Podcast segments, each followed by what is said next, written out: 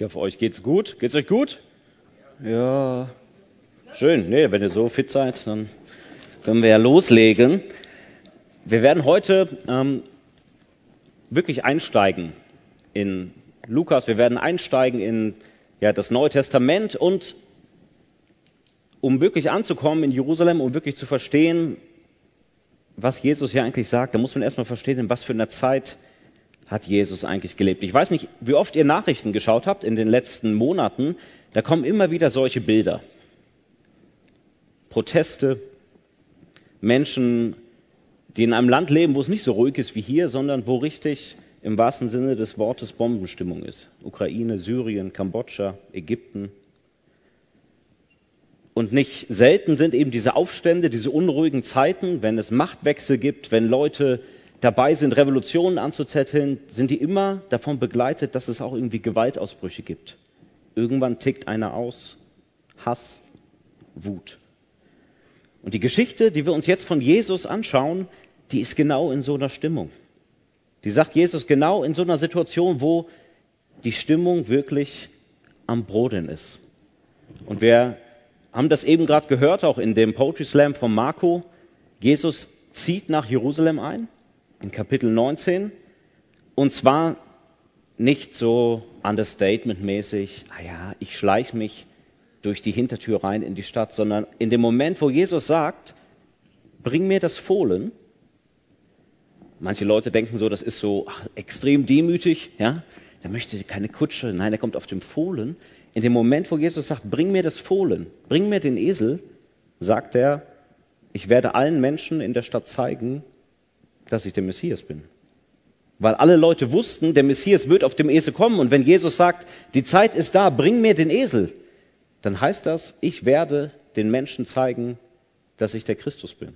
Ich werde den Menschen zeigen, dass ich Macht habe, dass ich in der Vollmacht Gottes komme. Und dann macht er auch Sachen, die wirklich Vollmacht brauchen. Er geht in den Tempel und er räumt auf. Er geht in den Tempel, das ist auch so ein Zentrum der Macht, auch so ein Zeichen. Und er sagt den Leuten, die dort sind, so wie ihr das macht, ist es nicht im Sinne Gottes. So wie ihr gerade hier feiert, so wie ihr diese Sachen macht, hat es nichts damit zu tun, was Gott eigentlich will. Jesus randaliert.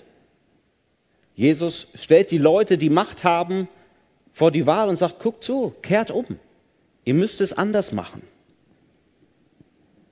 Und da steht dann auch der Satz, dass die hohen Priester und die Schriftgelehrten in, spätestens in dem Moment gesagt haben, dich bringe ich um. Ich töte dich. Das ist Bombenstimmung. Jesus spricht gleich die Geschichte, die wir lesen, zu Leuten, von denen er ahnt, von denen er spürt, wir werden dich töten. Und kurz bevor Jesus diese Geschichte erzählt, gibt es noch eine andere Begebenheit. Da wird davon gesprochen, dass Jesus lehrt und die geistliche Elite, die will kommen und die will ihn sozusagen ja, dafür verantwortlich machen. Sagt, ey, warum hast du randaliert im Tempel? Wie kommst du dazu? In wessen Vollmacht hast du das gemacht? Und Jesus geht gar nicht auf die Frage ein, sondern er stellt eine Gegenfrage, die sie nicht beantworten können. Und er sagt, okay, hört zu, wenn ihr die Frage nicht beantworten könnt, dann gebe ich euch auch keine Frage gebe ich euch auch keine Antwort. Das heißt, Jesus hat die Leute, die Macht hatten, dumm dastehen lassen. Er hat sie so dastehen lassen als Leute, die sie waren, Leute, die wenig von Gott verstanden haben. Jesus muss sich vor diesen Menschen nicht rechtfertigen, warum er im Tempel randaliert hat, sondern er hat gezeigt, dass seine Weisheit von Gott kommt. Und ihr könnt euch vorstellen, dass auch nach dieser Aktion die Leute nicht gesagt haben, jetzt finden wir den toll, sondern dass sie auch da gesagt haben, wir werden ihn töten. Und in dieser angespannten Situation kommt jetzt der Text. Erzählt Jesus den Menschen eine Geschichte. Und wenn ihr eine Bibel dabei habt, dann lest das mit. Das ist Lukas 20, die Verse, 1, äh, Verse 9 bis 19. Das ist überschrieben mit das Gleichnis von den Weinbergpächtern. Daraufhin erzählte Jesus dem Volk ein Gleichnis. Er sagte, ein Mann legte einen Weinberg an. Er verpachtete ihn und verreiste dann für längere Zeit. Zu gegebenen Zeit schickte er einen Diener zu den Pächtern, um sich von ihnen seinen Anteil am Ertrag des Weinbergs geben zu lassen. Doch die Pächter verprügelten den Diener und jagten ihn mit leeren Händen davon. Da schickte der Mann einen anderen Diener, aber dem ging es nicht besser. Sie verprügelten ihn, trieben ihren Spott mit ihm und jagten auch ihn mit leeren Händen fort. Er schickte noch einen dritten, auch den wiesen sie ab, sie schlugen ihn blutig und warfen ihn zum Weinberg hinaus. Was soll ich tun? fragte sich der Besitzer des Weinbergs. Ich werde meinen Sohn schicken, ihn, den ich so sehr liebe. Vor ihm werden sie Achtung haben. Als die Pächter den Sohn kommen sahen, überlegten sie, was sie tun sollten. Das ist der Erbe, sagten sie zueinander. Wir bringen ihn um, dann gehört das Erbe uns. Und? Sie stießen ihn zum Weinberg hinaus und brachten ihn um. Was wird nun der Besitzer des Weinbergs mit diesen Pächtern machen? Er wird kommen und sie umbringen und den Weinberg wird er anderen anvertrauen. Die Zuhörer waren entsetzt. Nur das nicht, sagten sie. Jesus sah sie an und sagte dann, was bedeutet denn jene Schriftstelle? Der Stein, den die Bauleute für unbrauchbar erklärten, ist zum Eckstein geworden. Jeder, der auf diesen Stein fällt, wird zerschmettert und der, auf, auf den der Stein fällt, wird von ihm zermalmt.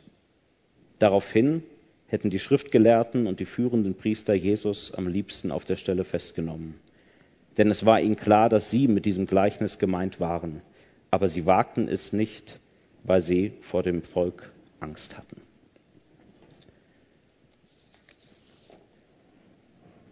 Die Geschichte, die Jesus hier erzählt, die war den Leuten damals nicht so fremd. Das war denen schon bekannte. Das war sozusagen üblich. Es gibt Leute, die haben Geld und die kommen oft aus dem Ausland, sind vielleicht Römer und das sind Griechen. Und diese Leute, die pflanzen in Israel einen Weinberg. Warum? Weil das viel Geld bringt. Ja, Wein war schon immer beliebt. Das heißt, das hat Kohle eingebracht. Und die haben das gemacht und waren in den allerseltensten Fällen wirklich vor Ort. Das heißt, die haben ganz woanders gewohnt, hatten aber das Geld dort etwas aufzubauen. Und sie haben von Zeit zu Zeit jemand geschickt, einen Angestellten, einen Diener, der eben die Frucht von dem Weinberg rüberbringt, damit sie eben den Anteil an der Ernte haben und haben diesen Weinberg verpachtet. Und in Israel, da waren die Fremden, die über sie geherrscht haben, die Römer, die Griechen, die waren nicht beliebt. Ich habe das ja vorhin gesagt, überall war so Revolution in der Luft. Und das heißt, es war auch nichts Ungewöhnliches, dass es irgendwie Konflikte gab zwischen Leuten, die im Ausland saßen und hier was gemacht hatten in Israel und Leuten, die gesagt haben, ich will das nicht, ich will irgendwie mein eigenes Ding drehen. Und das heißt, man kannte solche Konflikte. Aber die Geschichte, die Jesus hier erzählt, die ist trotzdem krass.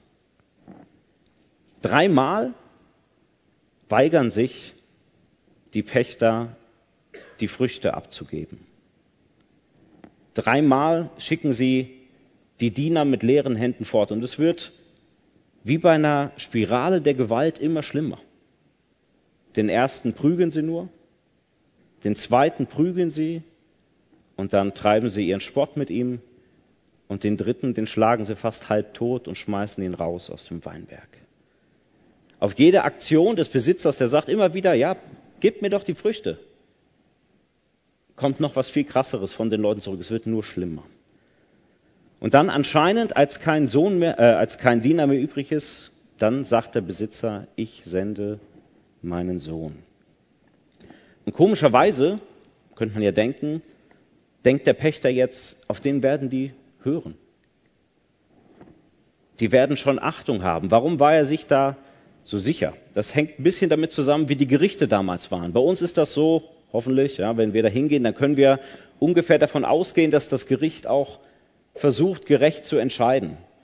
Aber damals in Palästina, in Israel, da war das so, dass die Richter oft auch ihr eigenes Ding gemacht haben. Und ihr könnt euch das vorstellen, ja, da sind 30 Leute oder so, die Pächter, ja, und die sind alle ziemlich wütend. Und ich habe da ein Anliegen von irgendeinem Typen, der nicht da ist, der irgendwo weit her wohnt, wem werde ich Recht geben? Ja? Er, sagen wir mal, dem wütenden Mob, dann bleibe ich am Leben. Und das heißt, wenn der Besitzer sicher sein wollte, dass er seine Früchte bekommt, dass er zu seinem Recht kommt, dann muss er jemand senden, der Gerichtsvollmacht hat. Er muss jemand senden, der ihn wirklich vertreten kann. Und das ist der Sohn. Der Sohn war in der damaligen Kultur dieser Vertreter. Wenn der Sohn gesprochen hat vor Gericht, dann durfte er für den Vater sprechen. Er hat den Vater repräsentiert. Und deswegen war er sich sicher, wenn der Sohn kommt, dann werden sie auf ihn hören. Er ist dieser autorisierte Vertreter. Er hat diese Vollmacht. Wir haben das ja heute auch, wenn man irgendwie irgendwo hingeht, man will einen Perso beantragen oder so, man ist nicht diese Person, dann sagen die, hast du die Vollmacht? Hast du das unterschrieben von jemandem? Und diese Vollmacht hattest du damals, wenn du einfach der Sohn warst. Also er war sich sicher, die Pächter werden den Sohn anerkennen. Aber was machen die? Die sehen ihn kommen und sagen, da, das ist der Sohn. Vielleicht, wenn wir ihn töten, der Vater ist vielleicht auch tot, dann kriegen wir das Erbe. Das heißt, wir haben nicht drauf gehört. Am Sohn entlädt sich die ganze Wut, die ganze Gewalt, die ganze Brutalität. Sie bringen ihn sogar noch um. Der, der in der Vollmacht des Vaters kam, der wird nicht nur abgewiesen und verprügelt wie die anderen, sondern der wird sogar getötet. Und Jesus fragt dann seine Zuhörer und er sagt, okay, hört zu, das ist die Geschichte, die ich euch erzählt habe. Was meint ihr, wie soll jetzt dieser Weinbergsbesitzer reagieren? Was soll er machen? Weil die Pächter immer wieder die Frucht nicht gebracht haben, weil sie die Diener misshandelt haben, weil sie den, den Vertreter, den Sohn sogar getötet haben. Deshalb werden sie bestraft werden. Deshalb wird der Weinberg anderen gegeben werden. Und mit dieser Geschichte, ich denke, ihr wisst das, wenn ihr so ein bisschen Ahnung habt von dem, was in der Bibel steht, spricht Jesus das an, was ihm wahrscheinlich zustoßen wird. So wie das Volk Israel immer die Propheten, also die Leute, die im Namen Gottes gesprochen haben, zurückgedrängt hat und gesagt hat, nein, wir wollen das nicht hören, was du uns sagst, und sie auch schlecht behandelt haben, mundtot gemacht haben, so wird es auch dem letzten Boten gehen, so wird es auch Jesus gehen. Er als der von Gott Gesandte, als der Sohn Gottes, ihm droht das gleiche Schicksal. Und in diesem Moment, ja, in dieser Bombenstimmung, sagt Jesus, passt auf, tut das nicht. Er warnt sie mit dieser Geschichte. Er sagt, seht ihr, was ihr gerade macht? Ihr seid dabei, den Sohn, den, der wirklich Vollmacht hat von Gott, ihr seid dabei, ihn zu töten. Ihr seid dabei, etwas Böses mit ihm zu planen. Und die Bibel berichtet uns im letzten Vers, im Vers 19, dass die Botschaft ankommt. Die führenden Priester, die erkennen, aha, Jesus hat hier nicht irgendwie einen Agrarkonflikt besprochen, sondern der hat über uns gesprochen. Er hat mich gemeint. Jesus vergleicht unsere Pläne, ihn zu töten, wie mit diesem Verhalten, das die Weinbergpächter an den Tag legen. Jesus warnt sie also. Und man muss nicht zu viel Bibelwissen haben, um zu wissen, dass die Warnung nichts gebracht hat. Die hatte keinen Erfolg. Jesus wird ein paar Tage später es genau so ergehen. An Jesus entlädt sich auch die ganze Wut, die ganze Brutalität, die Gewalt der aufgehetzten Menschen. Er wird verprügelt, er wird ausgepeitscht und misshandelt. Man unterstellt ihm Lügen und wirft ihm vor, Gott gelästert zu haben. Die Menschen sind sogar so blind, ja, dass sie, als sie die Wahl haben, wollt ihr lieber den verurteilten Verbrecher, von dem ihr wisst, der ist ein Mehrfachmörder, oder wollt ihr den Jesus? Wen wollt ihr frei sehen? Sagen sie, nein, wir wollen den Mörder frei sehen. Sie geben lieber den Mörder frei als den Sohn Gottes. So verblendet sind sie. Jesus muss sein Kreuz durch die ganze Stadt tragen. Er wird auf einem Hügel außerhalb der Stadt ans Kreuz geschlagen und er ringt mehrere Stunden im Todeskampf, bis er schlussendlich elendig erstickt. Brutal. Die Warnung von Jesus, die er ausgesprochen hat, die wurde in den Wind geschlagen. Sie haben den letzten Boten den letzten Gesandten Gottes abgelehnt und damit gezeigt, dass sie nicht verstanden haben, wer ihn eigentlich gesandt hat. Und heute die Geschichte, über die wir sprechen, die ist wie so eine Klammer über diese fünf Tage aus dem Lukasevangelium. Die Geschichte endet hier, aber die Geschichte von Jesus ist ja noch nicht vorbei. Brutalität, Ablehnung, Gottesfeindlichkeit haben nämlich im Leben von Jesus nicht das letzte Wort. Und das deutet Jesus an in Vers 17 und 18. Guckt da noch mal rein, wenn ihr eine Bibel habt. Da fragt er dann seine Zuhörer, was bedeutet denn jene Schriftstelle? Der Stein, den die Bauleute für unbrauchbar erklärten, ist zum Eckstein geworden. Jeder, der auf diesen Stein fällt, wird zerschmettert und der, auf den der Stein fällt, wird von ihm zermalmt. Und hier kommt jetzt ein Wortspiel vor. Markus, ich habe an dich gedacht bei der Vorbereitung, ja. Du stehst in guter Jesus-Tradition, ja. Sogar Jesus benutzt Wortspiele. Denn erst erzählt Jesus vom Ben. Wer heißt Ben oder Benjamin? Komm, Hände hoch. Benz. Wisst ihr auch, was das heißt? Das, also es ist ein hebräisches Wort und es steht für Sohn. Und eben ist auch ein hebräisches Wort und steht für Stein. Erst redet Jesus vom Ben, vom Sohn, und danach redet er vom Eben, vom Stein. Und er deutet sozusagen das, was mit dem Sohn passiert, mit weiteren Bildern von einem Stein. Und da sagt Jesus nichts einfach das, was ihm in den Sinn kommt, sondern er sagt Worte aus dem Alten Testament. Er deutet an, dass Gott etwas viel Größeres machen kann. Aus dem ganzen Unheil, was die Leute planen, gibt es schon die Perspektive, Gott wird es trotzdem zum Heil schaffen. Die Liebe Gottes wird aus dem Ben den Eben machen. Und das heißt, er zitiert, das ist das erste, der Stein, den die Bauleute für unbrauchbar erklärten, ist zum Eckstein geworden. Er zitiert Psalm 118. Und die meisten Zuhörer damals, die kannten den, die haben den nämlich immer gesungen. Jedes Mal, wenn sie Passamal gefeiert haben, haben sie diesen Psalm gesungen. Die kannten den wahrscheinlich auswendig. Und er sagt, hey, hör zu, diesen Vers, den ihr auswendig kennt, wisst ihr, was der bedeutet? Der bedeutet, dass es dem Sohn in der Geschichte, die ich gerade erzählt habe, so ergeht wie dem Stein in diesem Vers. Er wird nicht geachtet, er wird aussortiert, man braucht ihn nicht. Er wird für nicht brauchbar befunden. Aber das, was ihr aussortiert habt, das wird Gott nutzen.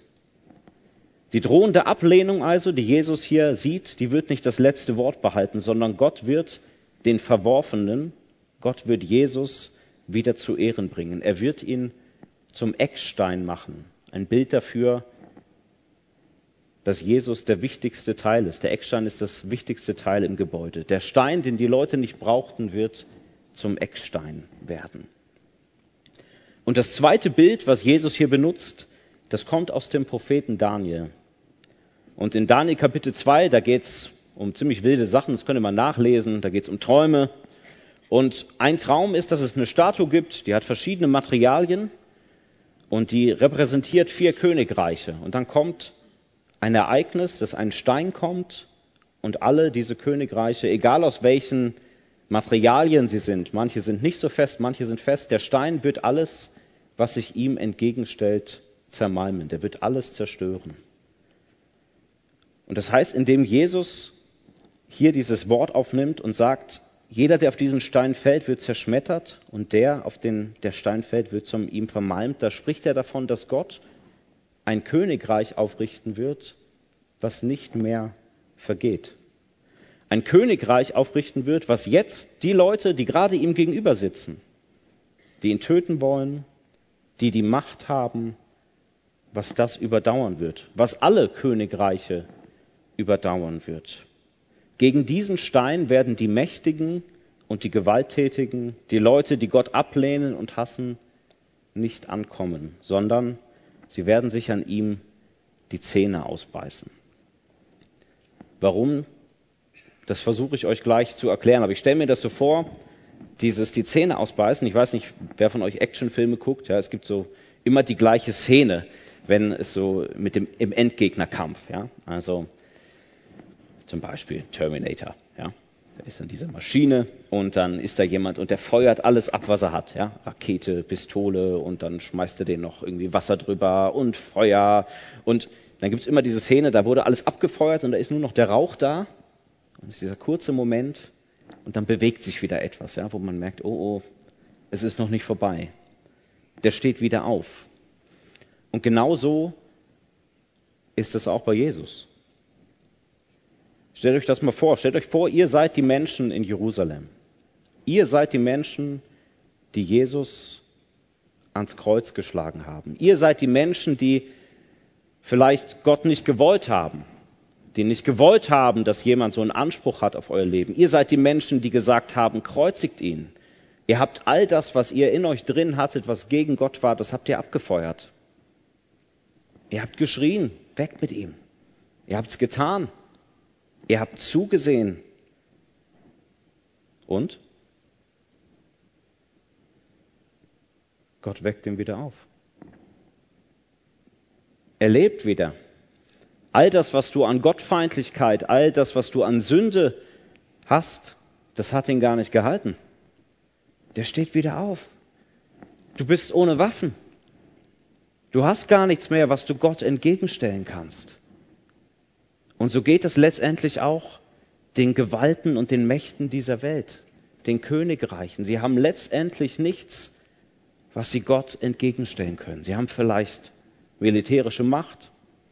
Sie drängen Christen von ihrem Glauben abzuschwören. Aber sie können dieses Königreich nicht zerstören.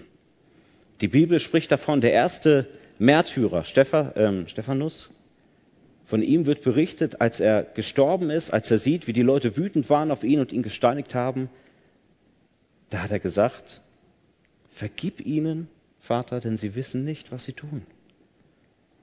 Vater, vergib ihnen, sie versuchen noch, ihre ganzen Waffen abzufeuern, aber sie verstehen gar nicht, dass dieser Kampf nicht zu gewinnen ist. Dieses Reich, was Jesus bringt, ist nicht von dieser Welt. Das kann nicht mehr von ihm genommen werden. Er hat den Sieg schon errungen. Sünde und Gottfeindlichkeit haben nicht das letzte Wort, sondern Gottes Liebe. Und wir machen mal was. Wir nehmen jetzt diese Geschichte von den Weinbergpächtern und wir erzählen sie mal weiter. Wir erzählen sie weiter in dem Wissen, Jesus ist auferstanden. Wie hätte Jesus vielleicht diese Geschichte weiter erzählt? Da sind Weinbergpächter, die prügeln die Knechte, die bringen nicht ihre Frucht. Da sind Weinbergpächter, die brutal den Sohn töten vor dem Weinberg. Und da ist der Sohn, der auf einmal wiederkommt. Der sagt, guckt mich an. Ihr habt mich getötet. Aber wisst ihr was? Ich vergebe euch. Ich bin bereit, euch zu vergeben. Ich liebe euch. Hört auf damit. Hört auf mit dem, was ihr tut. Ihr könnt nicht dagegen ankommen. Ich liebe euch. Meine Liebe könnt ihr nicht zurückweisen. Ist das nicht ein krasser Gedanke? Die stärkste Ablehnung, die wir gegenüber Gott haben, und irgendwie ausdrücken können. Ja? Also die stärkste Ablehnung, die ich zum Beispiel gegenüber dir haben könnte, wäre, dass ich dir dein Existenzrecht abspreche. Ja, ich mag dich so sehr nicht, dass ich nicht möchte, dass du mehr da bist. Dann entweder verbanne ich dich und wenn ich ganz sicher sein will, bringe ich dich um. Dann habe ich dich wirklich total abgelehnt. Versteht ihr? Wir Menschen haben das mit Gott gemacht. Wir haben Gott abgelehnt. Wir haben, als wir Jesus ans Kreuz geschlagen haben, damals haben die Menschen gesagt, wir wollen Gott nicht. Und Gott sagt, hör zu, ihr lehnt mich so sehr ab und ich bin immer noch da. Meine Arme sind immer noch offen. Ich liebe dich immer noch. All das, was du gegen mich hast, das bin ich bereit, dir zu vergeben. All deine Macht habt ihr genutzt, um mich zu töten und ich nutze jetzt all meine Macht, um euch das Leben zu geben.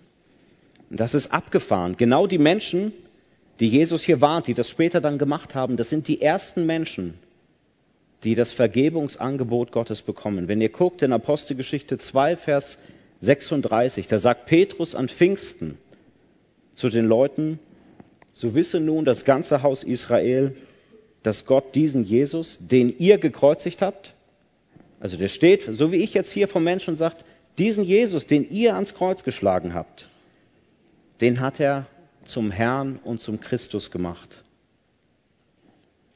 Er ist jetzt der Herr und ihr dürft ihm vertrauen. Er soll euer Herr sein. Die Liebe gilt den Menschen, die Gott und die Jesus auf krasseste Art und Weise abgelehnt haben. Warum ist das ein cooler Gedanke? Ich denke, oft fällt uns das schwer zu verstehen, was hat das eigentlich mit mir zu tun, ja, dass Jesus vor 2000 Jahren irgendwie für meine Sünden gestorben ist. Und mir hilft dieser Gedanke, ja, zu wissen, Sünde ist nichts anderes als all das, was gegen Gott steht. Ja.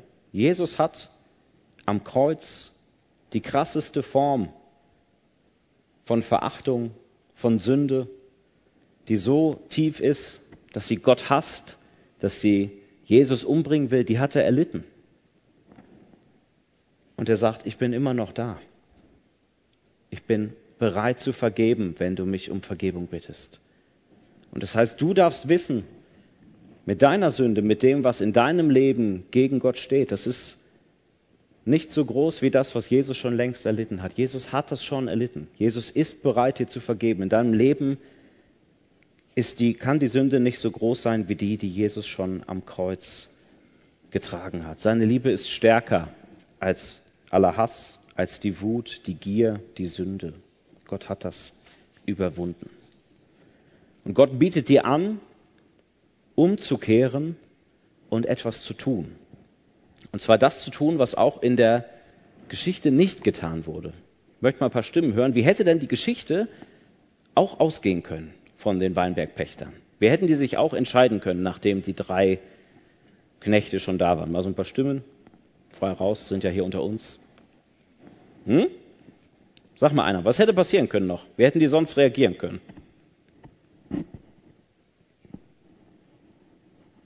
Come on.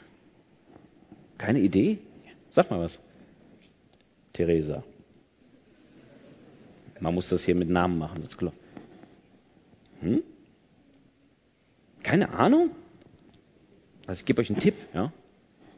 Die hätten den Sohn nicht töten können. Ja, gut, ja.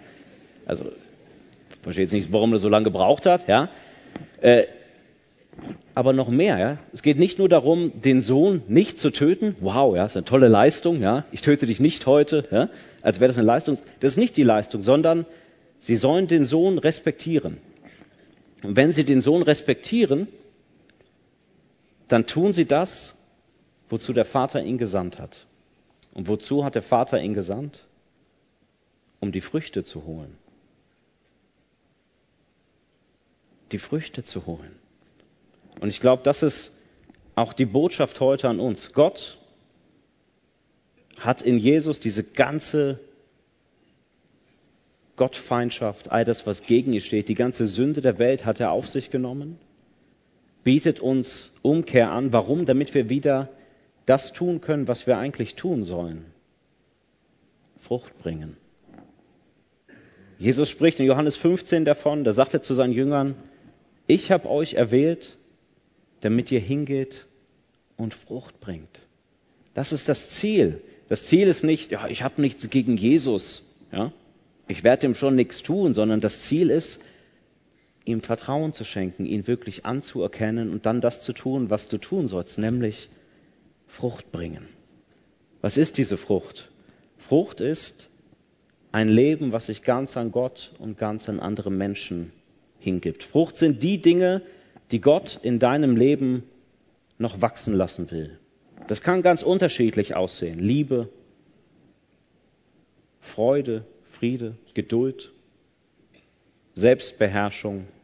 Davon spricht die Bibel auch von ganz konkreten Dingen. Es ist Frucht diese Dinge zu erleben, die wir vorhin von Pace gehört haben, sich einzusetzen an Orten, wo Hass regiert, wo Gewalt regiert und einen Unterschied zu machen.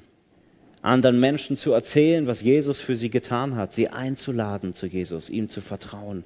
All das sind Dinge, die Frucht bedeuten.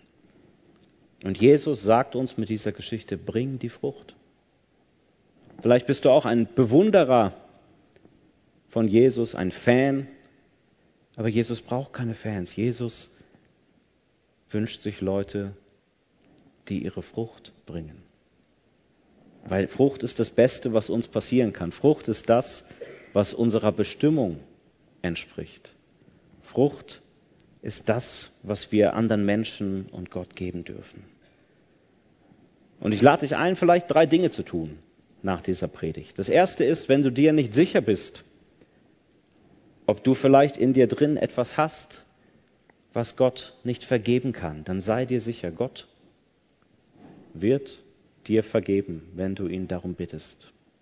Gott hat die größte Schuld der Welt schon auf sich genommen. Deine Schuld ist da mit drin. Du darfst dir da sicher sein. Bitte ihn darum, bitte um Vergebung. Und das Zweite ist, bring deine Frucht. Mach es nicht so wie die Weinbergpächter. Behalte es für dich. Mach irgendwas anderes damit, sondern leb deine Bestimmung.